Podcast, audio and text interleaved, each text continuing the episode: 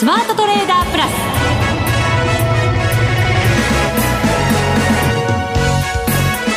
ス。全国のリスナーの皆さんこんにちは。内田まさです。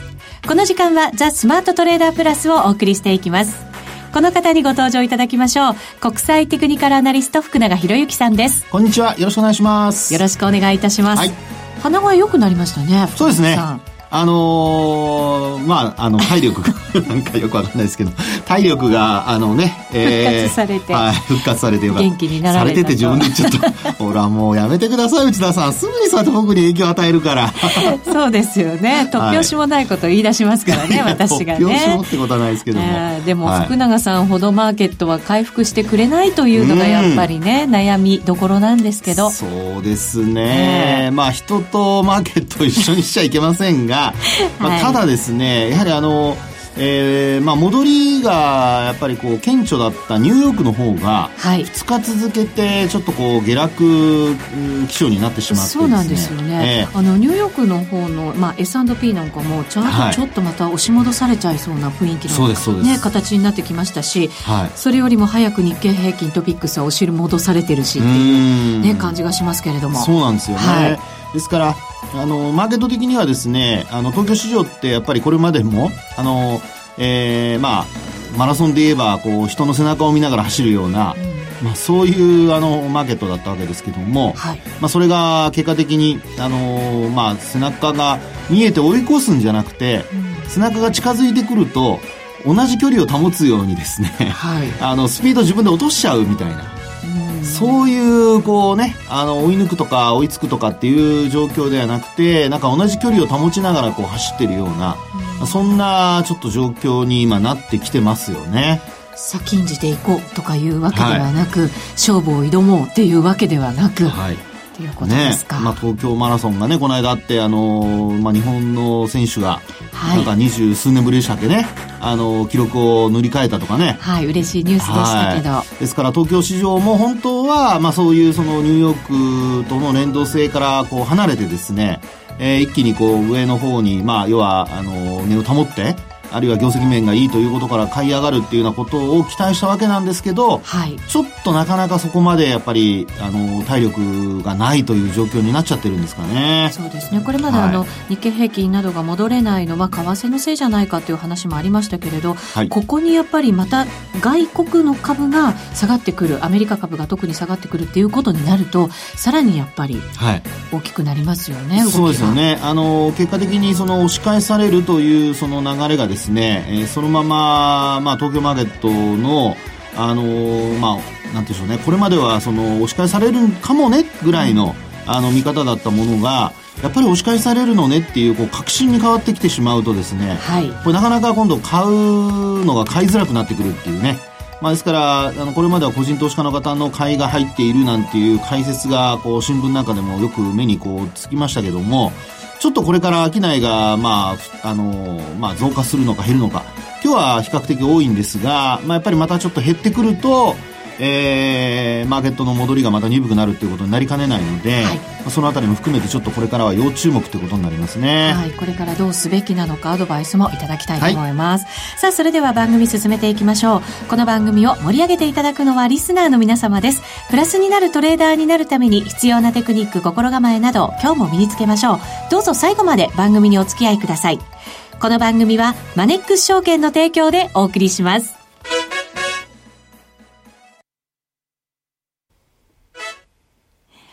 なんだかドタバタしておりますが、ここからはザ・スマートトレーダー計画、用意ドンのコーナーでございます。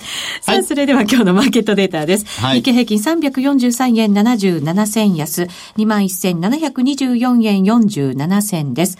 安値が午後つけてますね。3時直前に21,645円22銭という安値がありました。そうなんですよね。はいあのー、まあ、今日はですね、あの、取引時間中、まあ、ちょっとこう、百数十円、はい、えー、まあ、160円ぐらいですかね、値下がりして始まって、その後はもう一本調子でというか、まあ、ずるずるずるずる下落を、下げ幅を広げると。そうですね。はい、朝、寄り付けのところが高値で21,901円13銭ですから、ええ、その値幅も結構大きめ。そうなんです。ですよね。そこがやっぱちょっとポイントですよね。え、それからあと、あの、取引時間中、午前中ですけども、あの、中国の、あの、経済指, えー、指標ですね。はい。はい。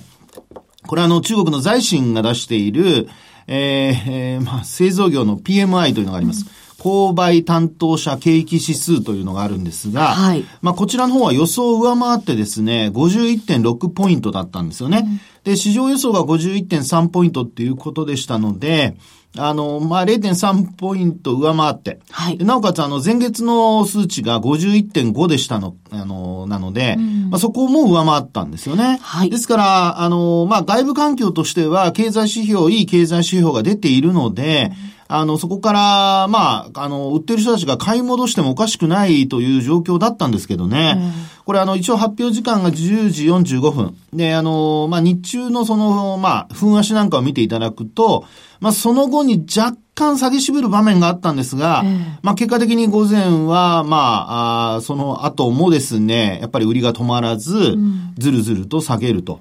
で、昼休みの間に、えー、まあ少しこう、先物が買い戻されて、で、えー、為替の方も、まあ106円台の60銭から70銭ぐらいというところで推移してましたので、えー、まあ、あ少しこう、先幅縮めてスタートしたんですが、まあ結果的にですよ、あの、引け間際には、あの、買い戻しが入ったんですけど、まあこれは ETF 買いに対する期待だと思いますけどもね。はい。えー、ただ一方で、そのさっき内田さんが話してくれましたように、えー、引けの前のところで今日の安値をつけると。そうなんですよね。大引け前でね。はい。はい。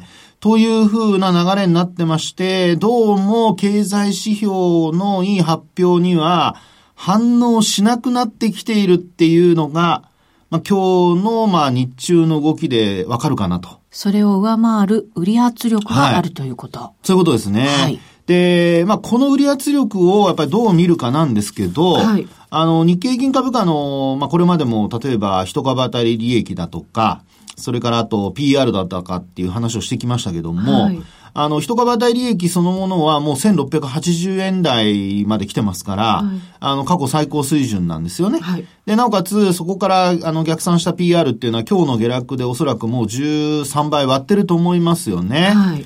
で、こうした状況でですよ、こうした背景があって、なおかつ ETF 買いも、うん、あの、昨日も入ってましたし、おそらく今日も入ってきているのではないかと思うんですが、はい、そうした中でですよ、あの、中国の経済指標もいいにもかかわらず売ってくると。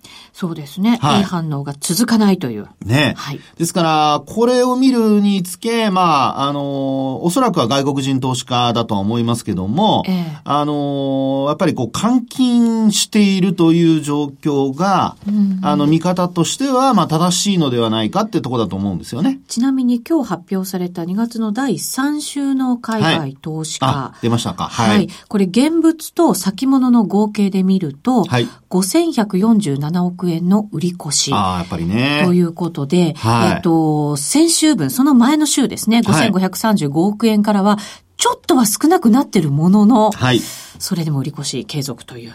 うん。はい。ねで、あの、まあ、今回、内田さんが、あの、まあ、先物も現物もね、両方合わせた数値で、えー、話してくれましたけども。いつもね、これ足した方がいいんだよっていう話でしたから、はい。はいえー、まあ本当にあの、やっぱ合計してみると、ほとんど、まあ変わってなくて。そうですね、変わらずですね。ね5000億円以上の売り越しが続いていると。ただ、1月の一番最後の週、2月の一番最初の週よりは、はい、それでも少なくなってるんですよ。半分以下にね。確かにね。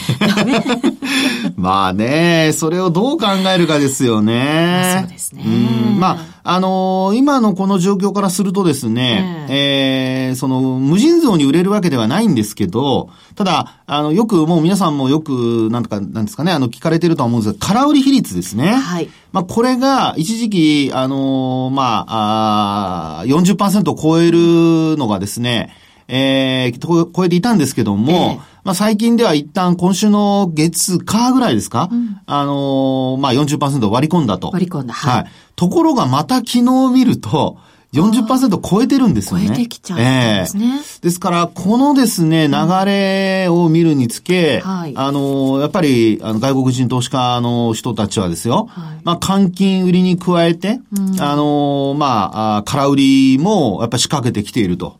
い。う状況でですね、えー、これやっぱりどこまで売れるのかというのをちょっとこう試しているような、うん、まあ、そんな状況がこう見え隠れしますよね。マーケットやっぱり下に行く方が、はい、あの、強いだろうっていう、そこを仕掛けていこうっていう、はい、もちろん動きがあるわけですよね。そうですね。で、まあ結果的に、あの、ニューヨークダウンも、今、先ほども話しましたように、えー、2日間連続でですね、下落してしまうというような、まあ流れになってきているわけですよね。はい。はい。で、あと、その、まあポイントになったところをちょっとテクニカル的に見てみるとなんですけど、はい。えっ、と、ちょっとニューヨークダウンの方からちょっと行ってみたいと思いますね。はい。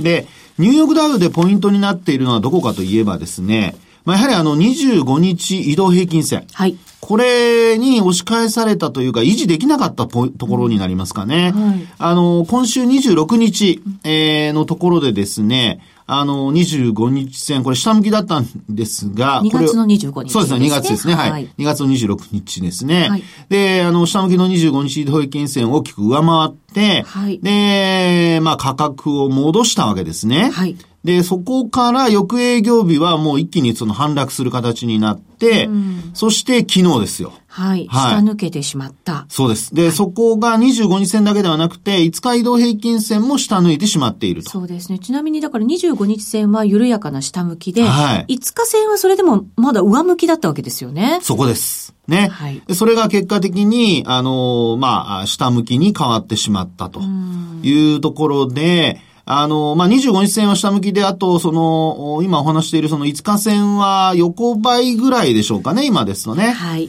えー、っと、昨日、おとといの値がですね、5日線が25,237ドル。うんそれが、あ25,284ドル。まだちょっとだけ上向きですかね。うん、はい。ということで、まあでもこれ、あの、もう5日前の値が抜けて、今日も下落するようなことになると、こう、5日線も下向きに変わっちゃいますので、そうですね。そうなると、まあ、あの、25日線に、まあ、押し返されてしまったという、まあ、そういうパターンになっちゃいますよね。今度は完全に頭を抑えられるような形になっちゃいますよね。はい、ね。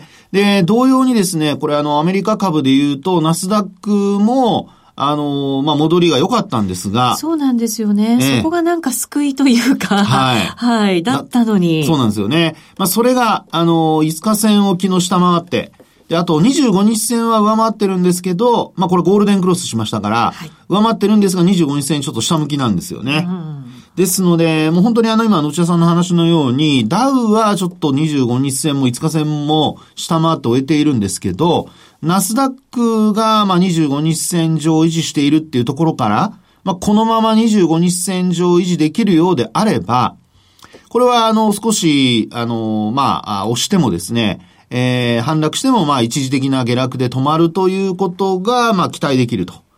で、今度はこの日本株なんですけど、はい。日経平均がどうかですよね。はい。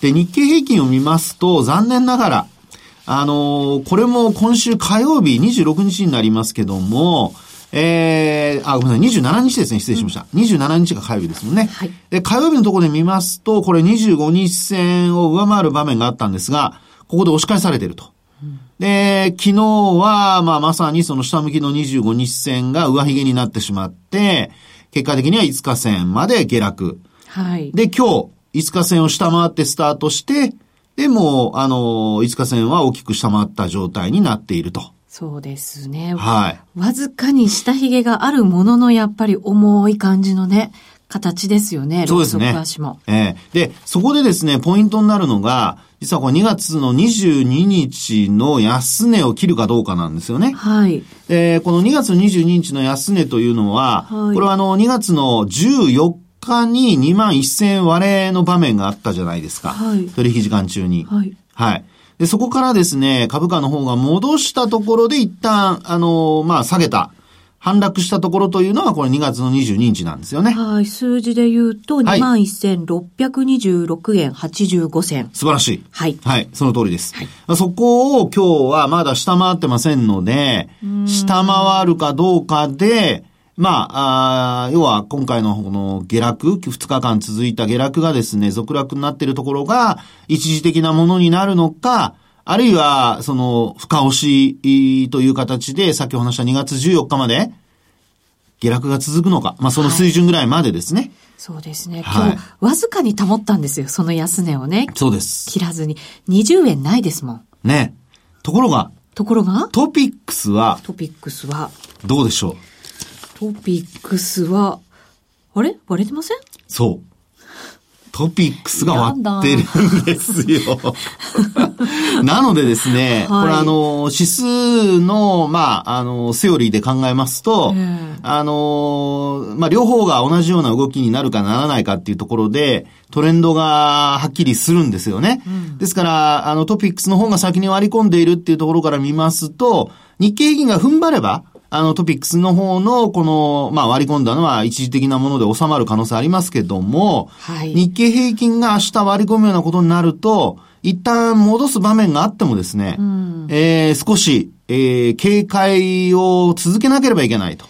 2月14日、バレンタインデーにつけた安値をもしかしたら目指していく動きになるかもしれないと。はいはい、ね。そしたら、まあ単純にロゴ合わせで3月14日のホワイトデーまで 1ヶ月のね。1ヶ月ぐらいね。日柄調整と。ええー、はい。まあ、あの、日数で言うとあの2週間ぐらいになりますけども。はい。はい。まあ、あの、そういうふうにですね、えー、下落が、あの、このまま続くのか、あるいは一時的なもので収まるのかっていうのは、今お話しした2月の22日の安値を日経平均も割るのかどうか。このあたりですね、取引時間中の動きというのをしっかりと見てですね、ええー、まあ考えないといけませんよっていうことにはなりますかね。とりあえず、はい、見ておくしかないんですか？ええー、今のところは、あの、なぜかというと、はい、あの、本当に下落してどんどん下がるっていうような状況になるかどうかっていうのは、これやっぱりあの、先ほど冒頭お話しした、業績が悪化するかどうかっていうところにかかってるんですよね。はい。ですので、今の段階では、それを言うにはちょっと早すぎますので、うん、まあそうなると、あの、一応、まあ、ここで、例えばですよ、あの、つなぎ売りだとか、空売りとかをして、まあ、銘柄にはよりますけどね。でもそこで、あの、まあ、踏み上げられたりなんてことになってしまうといけないので、まあ、基本的に日経平均採用銘柄の似たような動きをしている銘柄を持ってらっしゃる方は、えー、まあ今はまだ様子見と。はい。で、本当に、あの、戻りきれないっていうところになったところでは、まあ換金するか、あるいは、あの、一旦こう、つなぎ売りだとか、えー、あるいは、まあ、オプションとか先物でね、維持するとか、まあ、ちょっと中上級者の方はそういうことを考えないといけなくなるのかなっていうところでしょうね。そうですね。はい。業績を予想するために必要なその為替の水準というのもありますのでね。そうですね。それだけで決まるわけではもちろんないんですけれども、はい、この後のコーナーでその為替の話も伺っていきたいと思います。はい、以上、スマートトレーダー計画、用意ドンでした。日本株投資をお楽しみの皆様。今注目のアメリカへ投資してみませんか？米国株に興味はあるけど、英語だし、知らない企業も多いし、なんだか難しそうだなと思っている方。実はそうではありません。米国株は1株から購入可能。株価は100ドル以下の銘柄が多く、1万円もあれば、あなたも米国企業の株主に。少額から投資でき、始めやすいのが米国株の特徴なんです。多くの企業では、配当は3ヶ月ごとに支払われ、配当金をもらえる楽しみがたくさん。最近は日本でもサービス展開しているアメリカ企業が増えており、日本人にも身近になったことで、米国株投資を始める方が増えています。マネック証券の米国株取引サービスはお得がいっぱい。取引手数料は業界最安水準の税抜きで約定金額の0.45%。業界最安水準の1取引あたり最低5ドルから、特定口座にも対応しており、厳選徴収を選択すれば確定申告は不要。取扱銘柄数はオンライン業界最多の3000銘柄帳。さらにさらに、米国株を初めてお取引されるお客様は、最初の20日間限定で、取引手数料を最大3万円までキャッシュバック。米国株なら、マネックス証券。今すぐマネックス証券米国株で検索。配当金は各企業の業績などにより金額などが変わることがあります。米国株式及び米国 ETF、リート、予託証券、受益証券発行信託の受益証券などの売買では、株価などの価格の変動、外国為替相場の変動など、または発行者などの信用状況の悪化などにより、元本損失が生じることがあります。お取引の際は必ず、契約締結前交付書面を十分お読みください。マネックス証券株式会社、金融商品取引業者、関東財務局長、金賞第165号。ザ・スマートトレーダープラス。今週のハイライト。さあ、このコーナーは無事に始まりました。ザ・スマートトレーダープラス今週のハイライトです。はいはい、現在ドル円ですが、106円80銭81銭あたり、ユーロドル見ますと1.2204から05あたりということになっています。うん、これね、もう皆さん、あの、パウエル新議長の議会証言のところからですよ、今週は。もうあのー、もう目を皿のようにしてこうレートを見てた人が多いんじゃないかと思うんですけど。注目されましたもんね。ね、本当そうですよね。で、実際にその、まあ、議会証言の原稿が、10時半頃夜ですけども、あの、まあ、出回り始めてですね。はい。で、あの、それを、まあ、僕なんかも翻訳を見てですね。で、あ、あこういうことをヘッドラインで話がこう、バーッと出ててですね、うん、あ、こんな話が出るんだと。あ、まあ、じゃあ普通なんだろうなっていうところだったんですけど、はい。まあ実際にその始まったところ、ちょうど0時から日本時間のあの28日の0時って言ってましたかね。始まって、で、えー、実際にこう、ドル円は強含んでいったわけですよね。そうなんですよね。随分なんか高派っていうような捉え方をしたような報道もありましたけど。ありました、ありました。えー、で、えー、107円の、まあ大体70銭手前ぐらいまでいったんですかね。そうですね。はい。で、ちょっと前につけた、前の日につけた高値にちょっと接近するようなね。そうそうはい。そうでしたね。なりましたけど。はい。はい。で、そこからですね、これもやっぱりいろんな質疑応答でやっぱ出てきた現行外の話なんでしょうかね。うん、あのー、まあアメリカの景気に対して、まあ、やっぱりあの雇用も態度だし、はい、えー、非常にこう強気で見ているというニュアンスの発言をされたがためにですね、うん、ニューヨークダウの方が崩れてしまったと。はい。利上げペースが加速するんじゃないかという。はいね、4回になるんじゃないかというね、はい、見方に変わって、で、えー、まあ、ドル円の方は、まあ、あそれで本来強含んでいけばいいんですけど、結果的にですね、あの、そういう話が出ても伸び悩んだっていうところから、あの、上値が重たくなってしまって、うん、で、ニューヨークダウの方は逆に、ええー、まあ、最初は、こう、堅調に推移していたんですけど、それが、まあ、下落に向かったと。はい。それがさっきお話しした、やはり25日移動平均線維持できずに、えー、結果的にニューヨークダウ落ちてしまったという、そういう流れの、まあ、始まりになったわけですよね。はい。で、あの、ドル円もそうした動きが結果的にこう続いていてですね、あれだけの発言をしながら、アメリカの長期金利は昨日なんかもほぼ横ばいですし、はい、そうでしたね。えー、で、あの、まあ、こうやって見るとですね、ドル円もやはりこう、時給と言いましょうか。あの、やっぱ価格で、ええー、まあ、水準、どこかの水準を割ろうとしているのかどうかっていうような、うそういう動きに今、まあ、あの、見えちゃうんですよね。今はだから、はい、パンダで動くのではなく、本当に需給で動く相場。はいそうですね。はい、で、それで見るとですね、一番今私が重要だと思っている価格は、はい。これあの2月の26日の、2月26日の、はい。はい。106円の30銭台、37銭とかがあるんですけど、はい。これあの、ドルの安値ですね。はい。で、これなぜここが重要と思うかっていうとですね、これまで何度も何度もほら、あの、拡大波動って話をしてきてですよ。はい。あの、上値の抵抗が広がってる、上向いてる。うん、で、安値のサポートラインも下向いてると。はい。で、その、まあ、延長線上ですね。で、これ、一度105円台をつけた時に割り込んだんですが、あの、2日間だけで3日目には戻しちゃったんですね。そうですね。はい。で、そこからなんですけど、実は今、その、サポートラインに接近していてですね、うんええ、その、ちょうど今お話しした2月の26日の106円37銭あたりというのが、実はそのサポートラインで止まったところなんですよ。ですので、これをですね、終値ベースで割り込むようなことになりますと、はい、再び106円割れ。はい。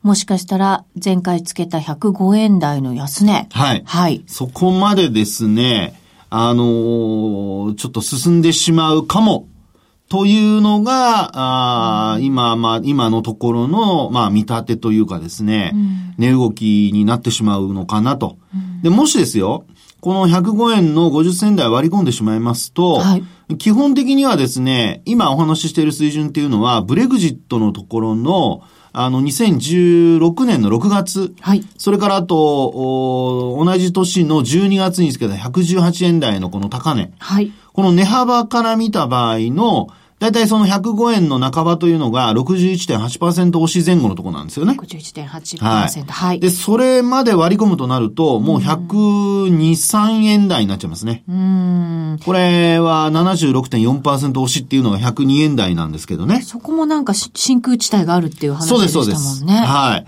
なので、まあ、あの、今、非常に重要な瀬戸際のところに来てますので、はい。あの、業績面、ファンダメンタルズが、こう、まあ、割安だと。で、これ株ですよね。で、あと、あの、為替でも、おまあ、金利が2.8%台で推移していてですね、パウエルさんが、あの、新議長が強気の発言をしている。で、金利はまあ、高止まりなんだけども、3%にはまあ、届いてない。はい。で、そうした中で、えー、おそらくまだ円高に向かう、えー、ごめんなさい、あの、円安に、えー、どっかで反転するだろうという見方が結構、あの、体制占めてると思うんですが、うん、今お話しているように流れそのものは円高に向かおうとしている流れがずっと続いてるんですよね。はい。ですので、えー、今お話ししたその26日の、あの、為替水準。これをもし本当にあの、終値ベースで割るようなことになった場合には、うん、ちょっと警戒をしておかないと、少なくともポジション、買いのポジションを増やすっていうのはやめた方がいいかなと。はい。昨日なんかもね、日銀の動きが注目されたりして、はい、こんな時にっていうふうなね、ね、気持ちになったトレーダーの方も多かったと思いますけど。多いと思いますよ。うん、25年債のね、25年、はい、25年超の国債の改例額減額したりとかね。ええー、まあ、オペレーションでは全てを、その、将来の金融政策を、あの、示しているものではないと。これはあのね、あの、黒田さん会見でも話されてましたが、はい。でもちょっと、あの、オペレーションがそういったものが続いてくると、うん、やっぱり、あの、意識し始めざるを得なくなりますんでね。そうですよね。はい。なんかあの、去年なんかもそのユーロが、はい、あの、引き締めの方に向かうんじゃないかっていう、その、アメリカよりももっと伸びしろがあるんじゃないか、ここからだったらっていう、なんかそういう期待感みたいなものでユーロが高くなってきて、そうです。次は円かっていうね、ねなんかそういうふうな考えになったっておかしくはないわけですよね。いや、本当その通りで、あの、実はですね、ユーロ円で見ると、これも130円台でしょ、今。来てますよね。130前後まで来てますよね。うん、はい。で、あと、あの、ユーロドルを見ると、はい。実はユーロちょっと弱含んできてるんですよ。はい。ドルとユーロで見た場合はね。ですから今の状況っていうのは、どちらかというと円高なんですよね。そうですね。円買い、はい、そうなんですよね。はい。ですからさっきの内田さんの話にあるように、あの、ちょっと前までは、まあそうしたユーロの強さがね、あの、ちょっと玉突き状態で、ドル円で見た場合のドルの売りにつながってましたけど、今はそういったものが関係なくなってきて、はい、円買いに傾いてますから、そうですね。ちょっとそのあたりはですね、まあ今後あの、まあドイツの、あの政権、それからとイタリアの総選挙なんかもね、いろいろ意識され始めてますので、はい、ユーロの動きも含めてちょっとリスクオフの動きにならず、なるのかどうか、えー、含めて見とかないと、ちょっとこれまでの流れをそのまま踏襲している見方だと、厳しくなるかもしれないです。そうですね。ファンダではなく受給でっていうふうにも申し上げましたけれど、そのファンダがさらにそれを加速させるっていうこともね、うん、もちろんあるわけですからね。そうなんですよ。はい。ねちょっと見ておかなきゃいけません。はい。さて、そろそろお別れのお時間となりました。ここまでのお相手は、福永博之と内田まさでお送りしました。それでは皆さん、また来週この番組はマネックス証券の提供でお送りしました。